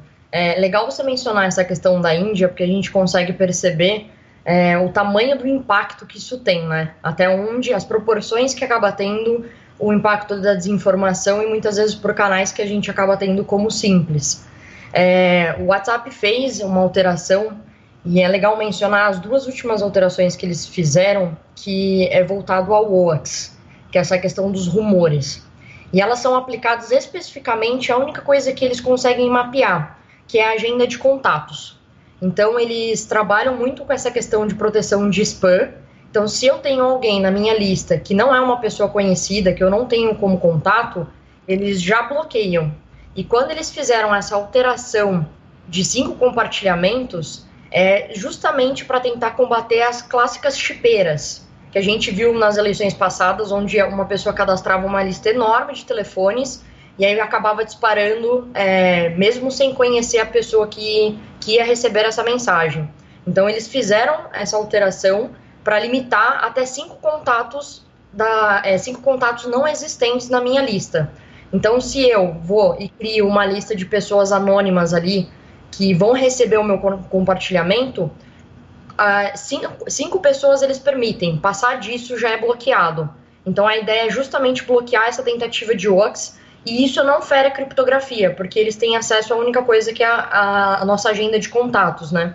Então é muito legal é, perceber que eles estão se preocupando com isso, mas que essa preocupação não fere a tecnologia deles, que é totalmente criptada, e, e também não dá-se para garantir 100% por ser uma tecnologia totalmente fechada. A gente só conseguiria garantir essa questão do impacto da OAX se fosse uma tecnologia aberta. Então acho bem relevante e eu chamo a atenção aqui porque muito se fala sobre o WhatsApp. É, eu cheguei até a ver algumas notícias que elas não, não acabam sendo produzidas pelo próprio WhatsApp. E todo mundo que tiver curiosidade em coisas que vão sair ou quando saem, que é mencionado o nome do WhatsApp, eu recomendo sempre é, acessar o blog deles para ter essa informação direta da fonte, né? Nada melhor do que isso. Porque senão a gente acaba tendo muita coisa desinformativa sobre as plataformas eu mesma já muitas vezes acabei caindo nessa situação de olhar e falar, meu Deus, mas espera aí, isso daqui não está fazendo muito sentido. E quando você vai fazer uma análise maior, realmente você acabou entrando no meio da desinformação junto. Então, é, eu acho bem legal mencionar a respeito disso e perceber que as plataformas estão cada vez mais to tomando iniciativas e percebendo que é, a atuação delas também é, acaba infringindo na questões, em questões de ordem pública, né? no convívio social. Então é muito importante e é muito legal ver que elas estão tendo essa cada vez mais iniciativas como essas. Mudando um pouco o, viés, eu, que eu acho que assim, eu até, eu até teria o que perguntar sobre essa questão do, do WhatsApp, mas a gente ia aprofundar muito a discussão aqui em cima do, dessa temática e, e, e, daí a gente faria dois episódios, um sobre a questão do WhatsApp e um sobre a questão das, da desinformação em geral. É, uma, uma coisa que assim que como como é, pesquisador na área das ciências sociais e não na área da, da informática, eu sempre quis que existisse, mas nunca me disseram que existiu, é um índice de vulnerabilidade às notícias falsas. No sentido de ter um indicador de saber o quanto que uma pessoa, qual é o nível de propensão de uma pessoa a acreditar numa notícia falsa ou não. E por que isso? Porque assim, a gente, a gente é, falou muito da questão dos evangélicos e até mesmo no nosso episódio 4 a gente deu uma, um, uma exposição sobre fake news no meio, no meio cristão, quais seriam os motivos de, de, é, de ter tanta, de tanta notícia falsa no meio cristão, porque a percepção, isso é uma percepção totalmente, como o, o, o, Cedric diz, é uma, é uma coisa totalmente aleatória, sem nenhuma base empírica de dados. A percepção é que é, as igrejas, ou o público que está dentro das igrejas, por vários motivos, está entre os mais vulneráveis às notícias falsas. Né? E e por vários motivos, por causa do fortalecimento do, do, do, da câmara de eco, do fortalecimento do viés de confirmação, das relações fortalecidas de autoridade. Então, não é mais só a família que passa aquela informação para você e você tem aquilo como autoridade, como uma informação de confiança porque a sua mãe ou a sua avó ou o seu pai te passou. Agora você tem o pessoal da igreja também, não, o irmão lá é confiável, o pastor é confiável. E você tem também as relações de autoridade, aquele, aquela história assim, independente de ser verdade, em alguns casos o que o pastor fala é verdade. Então, como que a gente pensa essa questão, já pensando no aspecto da, da eleição de 2018 e da, das possíveis candidaturas e dos possíveis usos das, da, das estratégias de desinformação dentro das igrejas? Como que a gente pode fazer justamente para é, prevenir isso dentro de uma igreja que você tem uma relação de autoridade, às vezes lá muito bem estabelecida, ou prevenir isso dentro de uma igreja que, que você tem pessoas indo muito na mesma direção em relação aos seus pensamentos. Então parece que isso é mera impressão que esses efeitos são potencializados muitas vezes, esses efeitos de desinformação dentro do ambiente eclesiástico, e eu falo isso porque você vive, e viveu dentro do ambiente eclesiástico também, Ellen. Então você conhece tanto quanto a gente. É, como que a gente faz para lidar com, com essas estratégias de desinformação dentro desse ambiente eclesiástico? Beleza. É, tem um termo que ele é usado muito no Twitter, mas que eu acho que eu posso trazer um pouco para cá para esse assunto, que é a, trilha, a tri, trilhagem de fumaça. O que, que acontece? É, muitas vezes utiliza-se um assunto muito aleatório para eu mudar a visão das pessoas, é, literalmente mudar a ótica das pessoas para um assunto que não tem muito, muito a ver direciona, é, direcionadamente com aquilo que eu realmente quero falar. Então, assim, vamos supor, uso uma hashtag futebol, só que na verdade eu estou falando sobre eleições. E eu acho que isso pode acontecer e a gente tem que ter cuidado quando se trata é, do ambiente eclesiástico, né? A gente pode muitas vezes trazer ali assuntos que sejam da, da, da via, do viés de sociedade, só que hum, vou usar aquele assunto para aplicar a questão das eleições.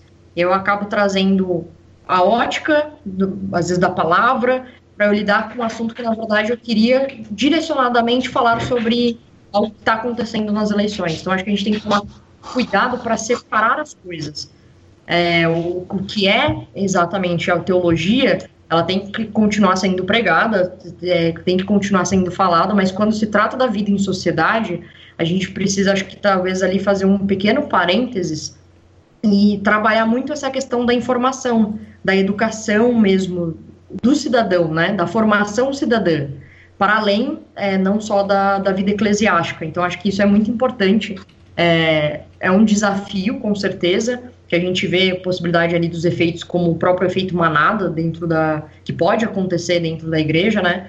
Mas eu acredito que a gente precisa ter, ter tem que tomar cuidado com essa questão e poder utilizar ali esse poder que a gente tem de influência, o poder de de estar atuando dentro de uma igreja, dentro de uma comunidade, para utilizar isso como uma cidadania. Então, trabalhar fundamentos mesmo da educação cidadã, trabalhar fundamentos da educação informacional, da, trabalhar fundamentos da educação midiática, falar sempre em um todo, eu acho que é importante. É, pregar ali aquela a questão da própria educação dentro do processo eleitoral, né? Informar o que, que é uma eleição. Esses dias eu estava conversando, fiz uma reunião bem rápida com alguns amigos de igreja e eu rapidamente perguntei, falei assim, gente, vocês sabem a diferença básica de o, que é um voto branco, o que é um voto nulo?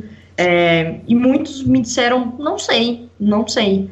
Eu falei, poxa, isso é talvez uma coisa muito simples, mas que a gente poderia, por que não, trabalhar esse tipo de assunto? Porque a gente vai tra trabalhar a educação cidadã, é, com pessoas ali que podem sim fazer a diferença na hora de votarem e vão ter um voto muito mais consciente, um voto é, muito mais sincero, um voto mais é, cidadão mesmo, né? Acredito que seria esses pontos, assim, tentar fortalecer mais essa ótica da cidadania e da importância da igreja também no papel de, de sociedade, no papel é, de proporcionar ali é, um conhecimento, uma educação para as pessoas que estão dentro da igreja.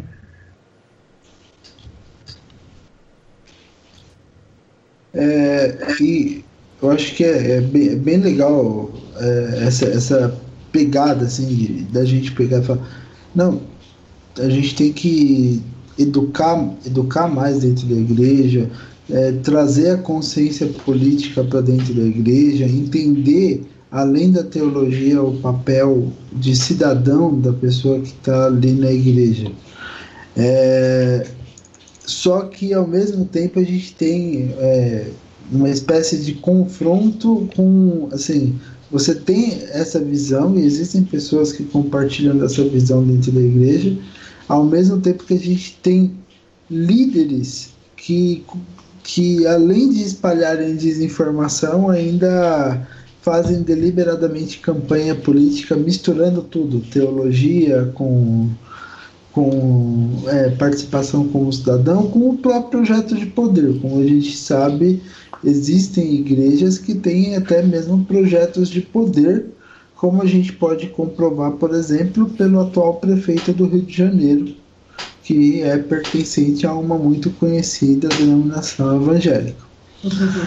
É, então, assim, é, eu, eu, eu creio e, e eu, eu, concordo que a gente tem que trabalhar na conscientização política.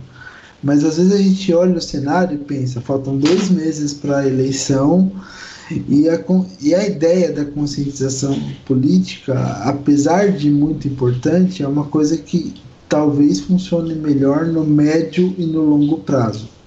Uhum. No curto prazo, para é, tentar é, diminuir um pouco o poder dessas informações falsas que muitas vezes os próprios líderes espalham.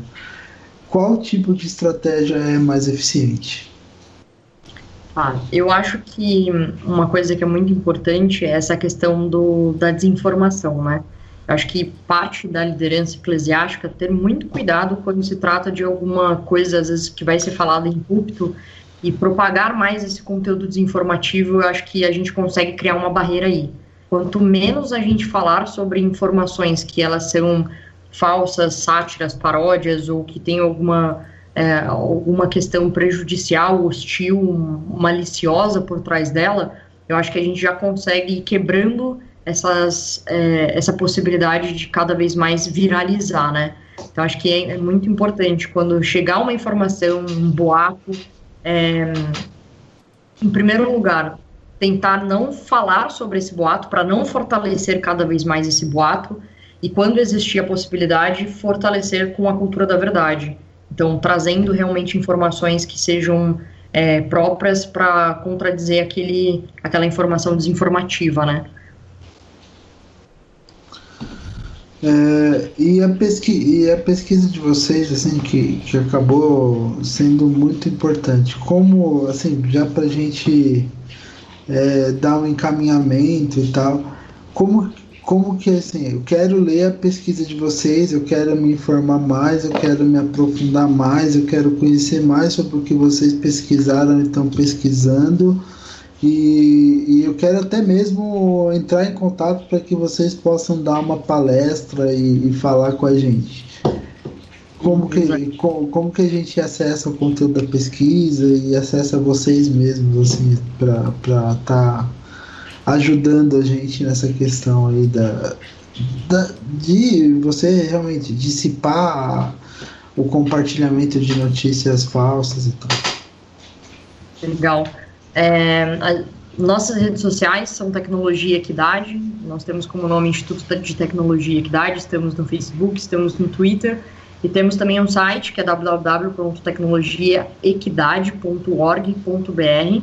Lá você pode acessar na nossa home os projetos, entre eles nós temos o Pegabot, que é um, um sistema automatizado que tenta é, criar ali uma probabilidade de um perfil ser bot ou não, que é uma tecnologia desenvolvida pela gente. Nós temos também é, o, a pesquisa no, na parte de projetos ali, desinformação em eleições. Você basta só informar seu e-mail e aí você recebe no e-mail tanto a pesquisa quanto o white paper. Eles são é, livres, não tem custo nenhum. Nós também estamos trabalhando em parceria com a Sala da Democracia Digital, que é uma sala de, é, de cunho apartidário e que a ideia é fazer um mapeamento e gerar análises diárias e semanais do que a gente está acompanhando é, na rede, né? A gente está utilizando a hashtag Observa 2018 e a ideia é acompanhar mesmo. Essa sala existe em um lugar físico, ali na FGV, no Rio de Janeiro. Ela é aberta para visitação. Quem tiver interesse pode entrar em contato com o DAP. E também a gente está a gente vai lançar agora um documentário que visa dar enfoque à pesquisa, também à sala da democracia digital em acompanhamento. A gente está lançando em parceria com a Elo Company, que é a produtora que fez O Menino e o Mundo, indicado ao Oscar. Então a gente tem esse desafio aí ao longo do, do restante do semestre. E a gente também está com uma vaquinha a respeito do documentário, quem tiver interesse. E todos os nossos projetos estão ali no site, também no Facebook, no Twitter. Vocês podem entrar também em contato com a gente pelo contato, arroba tecnologia equidade.org.br ou também pelo meu e-mail, ellen.tecnologiaequidade.org.br. E a gente sempre fica à disposição de, de poder ajudar no que, no que estiver ao nosso alcance. Agora eu vou, vou fazer, talvez, você quer perguntar mais alguma coisa? Não, não, eu já tô bem, digamos assim, ganhei uma aula aí de uma série de assuntos e de coisas para pensar então tô aí, tô, tô aproveitando. Eu quero fazer uma última pergunta que talvez seja assim para explodir de vez a cabeça de todo mundo. Eita. Talvez seja. É. Deixa eu, até, deixa eu até me arrumar que, aqui na cadeira. É, não, que é o seguinte, né? No, no meu mestrado, eu, eu, eu, sou mestre em, em planejamento territorial pela Federal do ABC. E eu pesquisei implicações sociológicas, territoriais e, em alguma medida, até filosóficas das novas tecnologias de informação no arranjo, na organização territorial e na própria relação do ser, assim, do ser humano com o território onde ele está inserido. Então, acabou que é, a gente tem um, aprofundamento, um certo aprofundamento nessa, nessa questão de interatividade entre as novas tecnologias de informação, a sociedade e o território onde, e os territórios onde o, o, que, os territórios como elementos da ação humana, né, como fruto da ação humana, como fruto da ação da técnica humana. E, obviamente, assim, existem alguns autores que, que são referenciais para esse tipo de estudos, como por exemplo o, o Milton Santos com, com o conceito de é, meio técnico científico informacional, né? em alguma medida o próprio Castells com a ideia de sociedade em rede dele, e, algum, e alguns outros autores de, de forma mais tangencial, que pesquisaram a tecnologia sobre diversos vieses, é, alguns mais, é, dependendo da época, alguns mais é, positivos, vamos dizer assim, né? É, como Pierre Levy, e, e outros mais é, críticos, como, por exemplo, o Evgeny Morozov depois.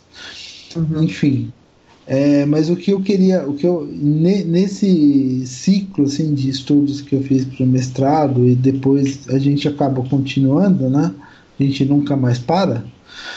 É, o que, uma coisa que ficou muito assim forte é que a, existe, existem escolhas e existem possibilidades da tecnologia ser utilizada como um instrumento de produção e reprodução das desigualdades sobre um viés capitalista, sobre um viés de aprofundamento das desigualdades entre as diversas é, camadas sociais, ao mesmo, e ao mesmo tempo existe um, um, uma.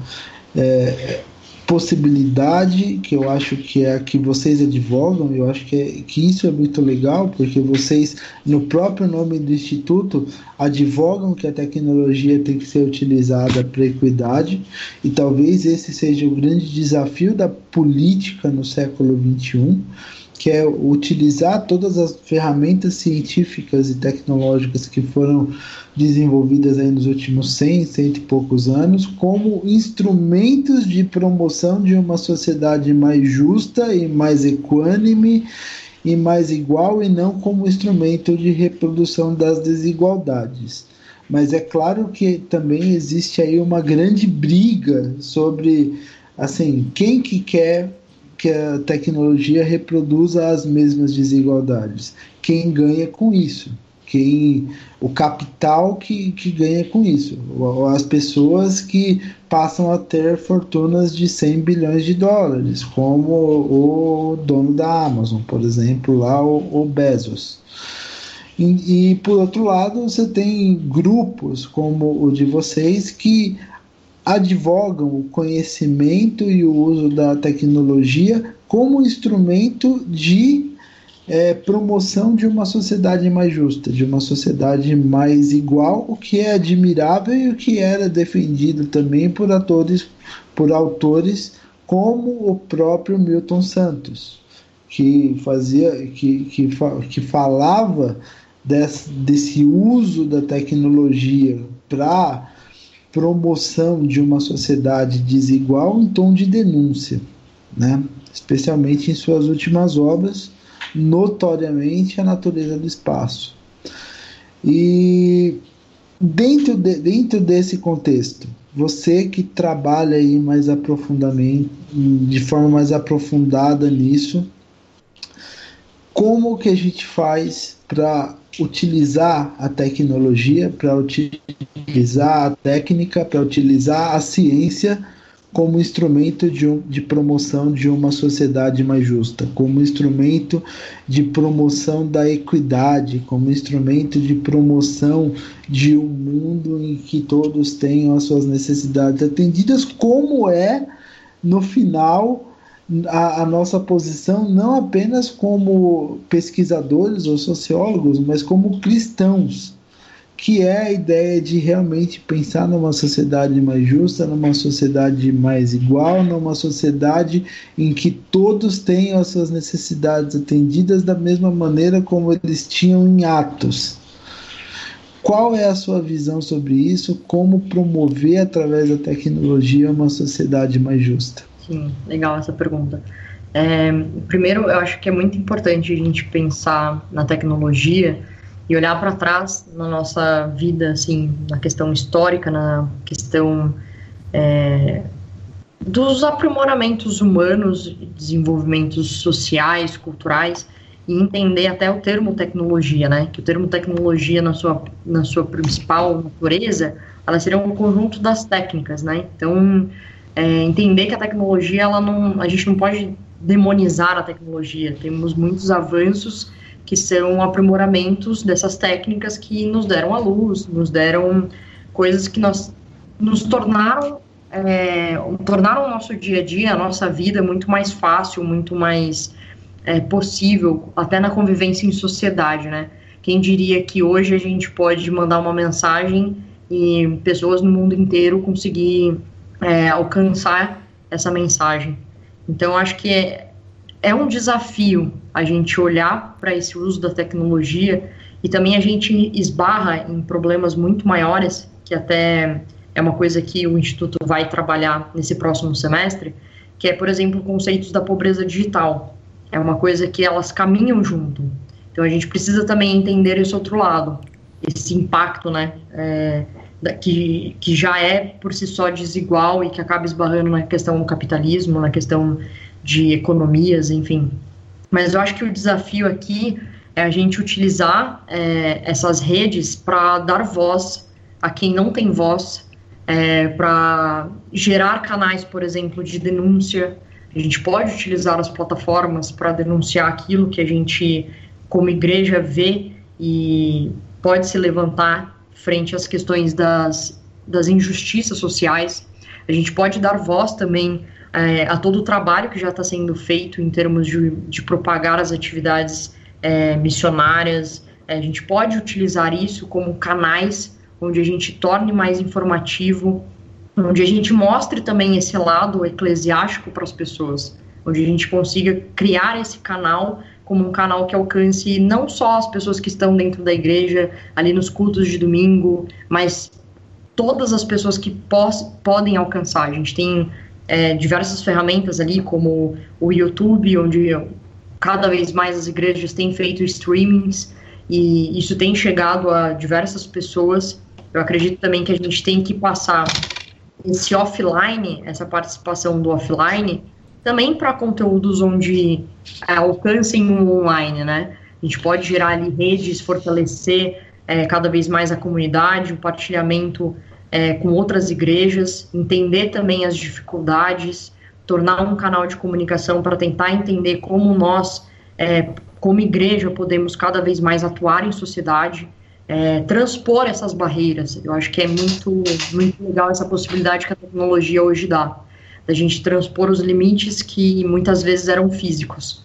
E nós, como igreja, podemos aproveitar também isso, assim, para cada vez mais fortalecer e, e mesmo estando nessa rede, onde um, um monte de coisa acontece, sempre pensar em atuar nessas redes como um cristão, pautando o respeito, pautando a questão do, do outro, é, da empatia, dos valores que a gente aprende né, na vida cristã. Eu acho que a gente também tem que carregar isso para a vida ali em rede, para a vida em sociedade, é, num âmbito maior. Acho que é um desafio, mas que a gente pode transpor essas barreiras do offline para online, ou enfim, utilizando a tecnologia cada vez mais para é, facilitar esse diálogo, fortalecer também essas possibilidades e cada vez mais quebrar as barreiras no sentido físico e trazer mais esse elo de comunidade, assim, eu acho que quando a gente se junta é, para fazer algo que vai fortalecer a, a, justiça, que vai fortalecer a vida em equidade, eu acho que a gente pode é, quebrar realmente essas barreiras e, e, fazer em comunidade. E aí, em comunidade, a gente até a necessidade de levantar um nome de uma igreja e a gente pode nos atuar como igreja mesmo, como corpo, assim. Então, acho que isso é, é uma possibilidade que a tecnologia traz e as diversas facilidades que a gente tem, né, em promover conhecimento, em atuar, acho que é, é desafio que eu acredito que é possível nós como cristãos também estarmos presentes nisso tudo. E um outro ponto que eu acho importante é nós também, independente da nossa área de atuação profissional, a gente utilizar isso também para propagar ali é, a nossa fé, né? Utilizar esses caminhos onde a gente pode alcançar, onde a gente pode ir, onde a gente pode chegar, para também trazer essas informações que partem às vezes da nossa vida pessoal, que a gente pode também transpor as barreiras e trazer isso cada vez mais para perto da comunidade cristã. Eu acho que utilizar a tecnologia sempre com, com esse viés, assim, de pensar em quebrar as barreiras e cada vez mais fortalecer a comunicação.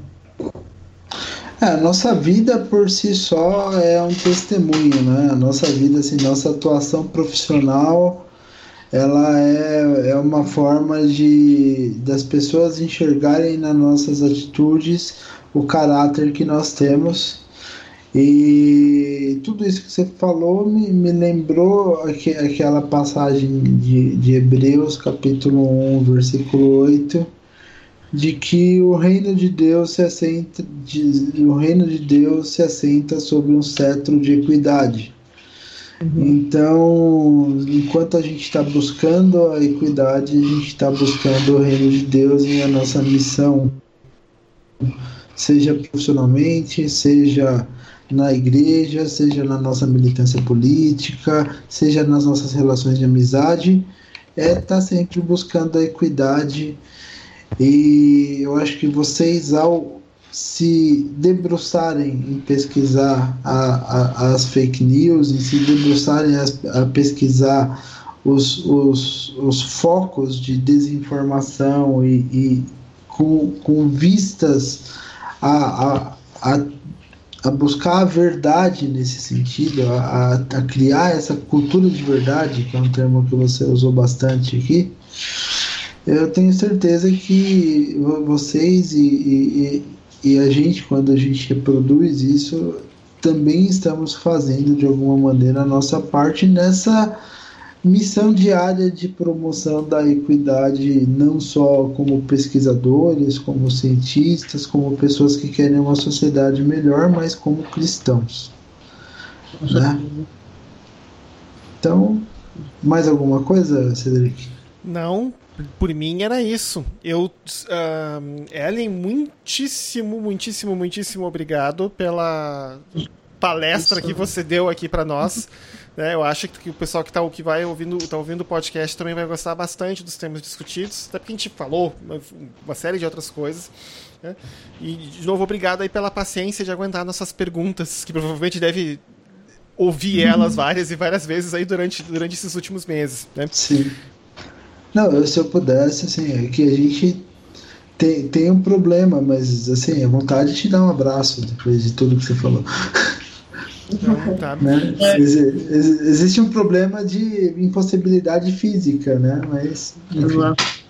Nós temos aquele momento do episódio, quando a gente está terminando, a gente sempre dá um espaço para o convidado e até para nós, para a gente dar alguma recomendação de algum livro, alguma peça de teatro, filme, música, alguma coisa que viu, que ouviu, que gostou e que gostaria de recomendar para o pessoal que está ouvindo o podcast. Então, como de praxe, a primeira pessoa a recomendar sempre a, a convidada, nesse caso. Então, Ellen, você tem alguma recomendação para dar para os ouvintes? Tenho, eu tenho a recomendação para ler a pesquisa e o white paper, com certeza, é a minha principal Isso. recomendação. Autojobá vale. É... sim, sim, com certeza. E eu queria deixar um documentário que é bem legal, bem didático, assim, que é o documentário Fake News em Busca da Verdade por Trás das Mentiras. É um documentário da Globo News que saiu faz não muito tempo. E é bem legal para quem gosta assim de ter uma informação mais visual e entender um pouco mais o contexto. É um bom documentário, recomendo. Não, legal. Leonardo, tem alguma recomendação? Assim, mudando totalmente de assunto, eu não sei se eu já recomendei aqui, mas é um filme que me persegue e me perseguiu mais uma vez essa semana, que é, por incrível que pareça, assim, eu não gosto dele, eu não gosto do sensacionalismo dele como diretor, mas é, é uma droga. O filme, esse filme ficou bom, que é o, o filme do, do Desmond Doss, o Até o Último Homem do Mel Gibson. Não sei se você já assistiu. Não, não, não, não, não, não vi não que é, que é a história do, do Desmond Doss, que é, que é um cara que tem uma, uma, obje, uma objeção de consciência por ser adventista, mas quer lutar na Segunda Guerra, e que eu tinha uma, uma baita resistência com esse filme, a, por, por ser do Mel Gibson, né? Eu não, não gosto do, do sensacionalismo do Mel Gibson, do antissemitismo do Mel Gibson, de um monte de coisa. E, e assim, calhou que, eu, que eu, eu, eu acabei assistindo ele duas vezes sem em situações totalmente assim alheias à minha vontade. E a desgraça é que o filme é muito bom, é muito emocionante, é uma história inspiradora e tal. E daí eu, eu me vejo recomendado, obrigado a recomendar contra o que seria a minha vontade esse filme para vocês que é o Até o Último Homem, que é, que é a história do Desmond Doss, que é o, o, o, o bem, não, não é spoiler para ninguém, porque é de 1945 a história, que é o, o, o, primeiro e único sujeito a ter obje, objeção de consciência a receber a medalha de honra do exército americano, que é a maior condecoração do exército norte-americano. A minha única recomendação é um documentário uh, brasileiro dirigido pelo Jorge Furtado, é de 2014, chamado O Mercado de Notícias, em que ele discute a relação entre a mídia e a democracia e ele fala de um caso de boatos e de desinformação muito famoso na empresa brasileira, que é o caso da escola de base, que é um caso de São Paulo. Né, que levou aí, etc, que depois de todo aquele fuzuê, se descobriu que era tudo mentira, os donos da creche foram inocentados e a Folha de São Paulo só divulgou uma notinha de duas linhas na última página, no meio de um caderno, assim, bem escondido no final. Então ele fala dessa questão do papel da mídia em relação a esse tipo de notícia. Mas tá. Gente, uh, Ellen, de novo, muito obrigado pela paciência e pela participação com a gente aqui no podcast. Tá? Obrigado pelas, pelas informações que você deixou e as, as coisas que você contribuiu que vão dar aí pro pessoal bastante coisa para pensar aí nas próximas semanas. Opa, com certeza. É isso aí. Ellen, você, você é incrível, assim, eu, eu aprendi muito com você hoje e assim as portas estão abertas. Se você precisar divulgar alguma coisa, quando sair o documentário, as portas aqui estão sempre abertas. Nós temos você agora como uma amiga nossa, como uma pessoa que a gente sempre quer estar tá junto aí, não só para absorver o máximo de informação de você, mas para ajudar no que puder. A gente é irmão, a gente está aqui para ajudar um ao outro e mais uma vez muito obrigado. Se você quiser deixar uma mensagem final aí também para o público, pode deixar. Eu agradeço imensamente o convite de vocês. Eu acho que é um momento muito pertinente assim para a gente gerar esse desafio nas pessoas a ter um pouco mais de atenção, a voltar a entender um pouco melhor. E acho que é o nosso papel não só como cidadão, mas como cristão também, sabe? É, lidar cada vez mais com essa questão da justiça, da equidade, procurar sempre fortalecer é, os nossos valores, né, em, em comunidade, em, em, vida social. E, e aí também tudo que vocês precisarem, nossa, fica aqui meu carinho, meu respeito, minha consideração e minha disponibilidade. Eu acho que eu estou com um desafio muito interessante aqui, que é talvez tentar pensar é, e olhar a desinformação no viés mais eclesiástico. Talvez é um desafio de, não sei, criar um texto. Enfim, acho que vai, eu vou me colocar assim a tentar pensar um pouco nisso, assim, nesse papel. Acho que é importante.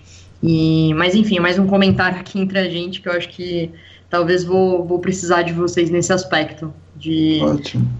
tentar produzir aqui alguma coisa, rascunhar, a gente vai mando para vocês, vocês palpitam aqui, não é, meu Deus, viajou aqui na maionese. Mas eu acho que é uma coisa assim legal. Acho que talvez é um desafio proposto assim, pensar a desinformação no meio eclesiástico, já que a gente tem pouco, tão pouco documentado isso, né? Talvez seja um desafio assim bem assim, sem querer fazer um alto jabá interno, nosso episódio 4 a gente falou um pouco sobre isso. Por que, que no meio cristão tem tanta coisa de boatos e, e, desinformação e fake news rodando?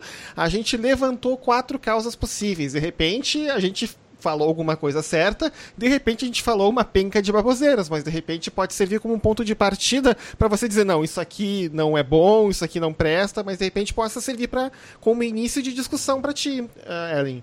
Não sei, Opa, né? Se, se, é que a gente, se é que a gente pode dizer que a gente pode contribuir alguma coisa, mas tá bom.